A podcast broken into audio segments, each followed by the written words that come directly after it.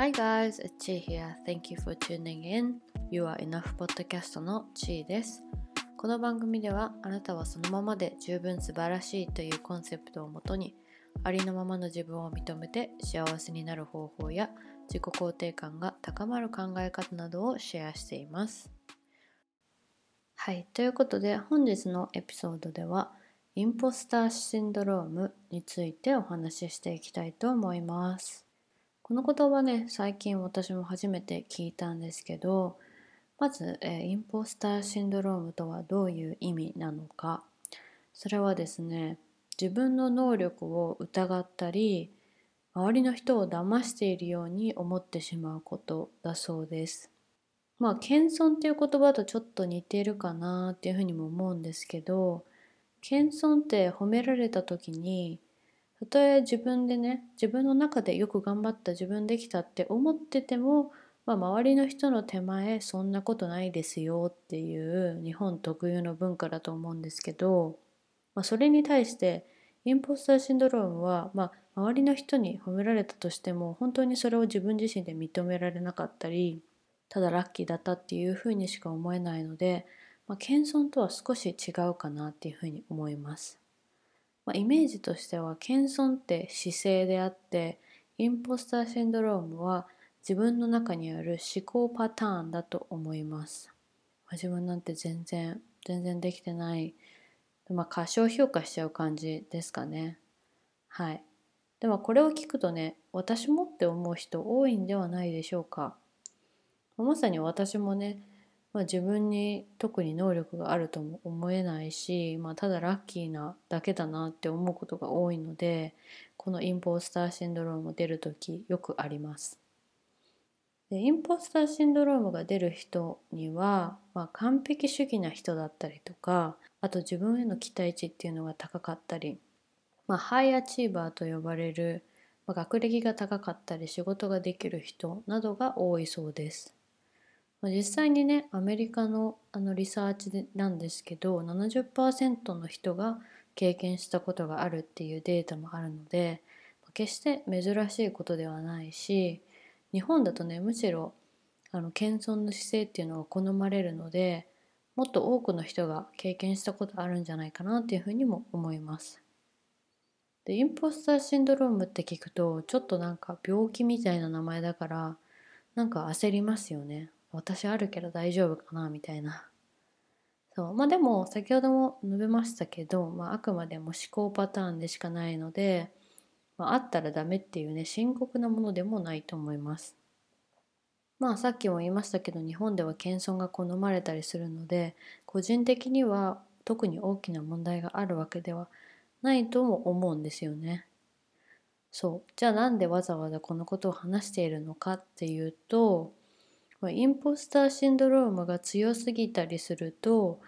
まあ、いつまでたっても自分の能力を疑っちゃったりとか、まあ、成果をねこう自分の中でちゃんと落とし込めずに受け入れられずにいる、まあ、そういう癖がついちゃうじゃないですか。まあ、そうするといつまでたっても自分を認められなくて自尊心が低くなってしまう原因にもなるからですね、うん、だから話したいと思うんです。はい。そう。まあ周りから褒められた場合っていうのはねそれは本当に自分の強みだったり能力だと思います。でまあそれを受け入れられずに自分をずっと過小評価し続けると、うんまあ、いつまでもね自分にだけ厳しくいつまでたっても私なんてなんかこういつまでたっても十分じゃないっていう感覚になってしまうこともあるので素直にそういう褒め言葉っていうのを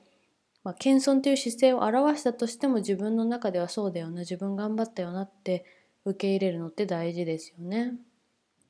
でそれをコツコツ続けていくことで少しずつ、まあ、自分を肯定できるようになったり認められるようになるとも思います。はい、では実際にインポスターシンドロームが強くなっちゃうのを防いで自分の能力を認められるようになる、まあ、マインドセットだったり考え方を紹介していきたいと思います。まずね一つ目はえ自分にインポスターシンドロームがあるなっていうことに気づいて客観的に見てみることです。例えばね、えー自分の職場の人に「あなた手際がいいね」っていうふうに褒められたとしますよね。でそういう時に自分ではやそんな能力あるとは信じられないしたまたま言ってるだけだろうなみたいなふうに思ってるとしたらそのね状況においてあ自分今ちょっと素直に受け入れられてないな自分をちょっと過小評価してるかもなっていうふうに認めて客観的に見てみましょう。このね客観的に見るっていうのがすごく大事なんですけどちょっと難しいですよね。でこういう時に私が頭の中で想像することがあって、えっと、自分を友人に置き換えてみるっていうことなんですよ。さっきの状況の中で自分をね友人に置き換えてみたら例えばその、まあ、友人が職場の人に手際がいいねって褒められてるっていう場面を想像していますよね。でその時にあなたはその友達がねいや実際は手際良くないのにたまたま褒められてるだけだよなっていうふうに思いますかっていう話なんですよ。多分思わないと思うんですよね。その他人が褒められてるところを見たら、まあ、その人はそういうところが強みなんだろうなっていうふうに思うと思います。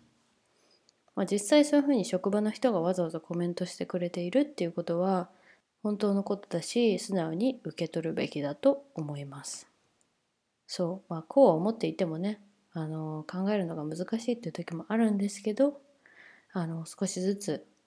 まあ確かにそう自分そういうふうに手際いい時もあるかもなみたいな感じでちょっとずつ自分に落とし込んでいくのが大事だと思います。はい。で、2つ目にできることは、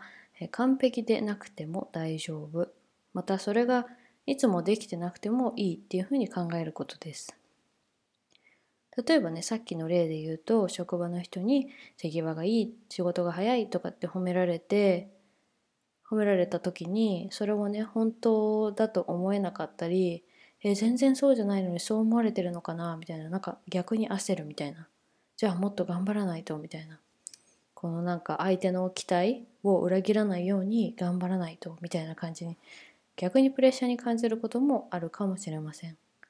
ただねここで覚えておいてほしいのはまあ完璧じゃなくていいしそうじゃない時もあって大丈夫っていうことですでまあ褒めてくれた理由には少なくともその職場の人があなたがこうささっと手際よく仕事しているのを何回か見てそのコメントをしたと思います。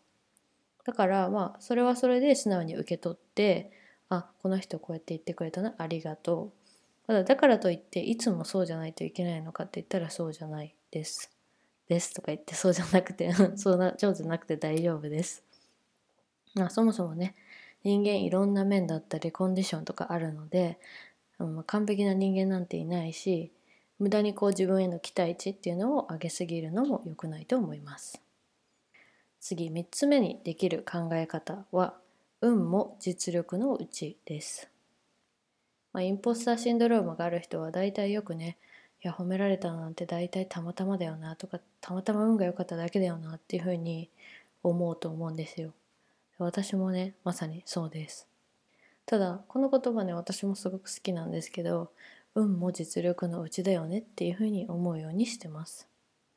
まあ実際こうラッキーでいたりとか運がいいことってやり方があるわけじゃないし結構本当まさに運ですよね。そう、だからこそラッキーであること自体すごいことだなって思うしもちろんねそれは今の環境だったり周りの人のおかげっていうのが多いんですけど逆にそういう周りの人に囲まれたりそういう環境に入れる自分っていうのに何かしらがあるから、まあ、周りの人に恵まれたりもすると思うのでそういうふうにまあ全てを、まあ、たまたまだとか運が良かっただけってくくっちゃって終わるんじゃなくてまあでもそれもまあ自分のいいところというか、まあ、運いいのも認めてあありがたいな周りの人に感謝だなっていうふうに思うのもすごく大事だなっていうふうに思います。はい。ということで本日はインポスターシンドロームについてお話ししてみました。まあね、私なんて全然っていう風に過小評価しちゃう人も多いとは思うんですけど、少しずつこう周りから褒められることっていうのを受け入れて、で自分の中でもね、それをちゃんと覚えておくようにすると、自分を少しずつ肯定できるようになってくるかなっていう風にも思います。はい。ということで本日も最後までこちらのエピソードを聞いてくれて本当にありがとうございました。また次のエピソードでお会いしましょう。Thank you so so so much for listening to this podcast and I'll talk to you guys in the next episode. Bye!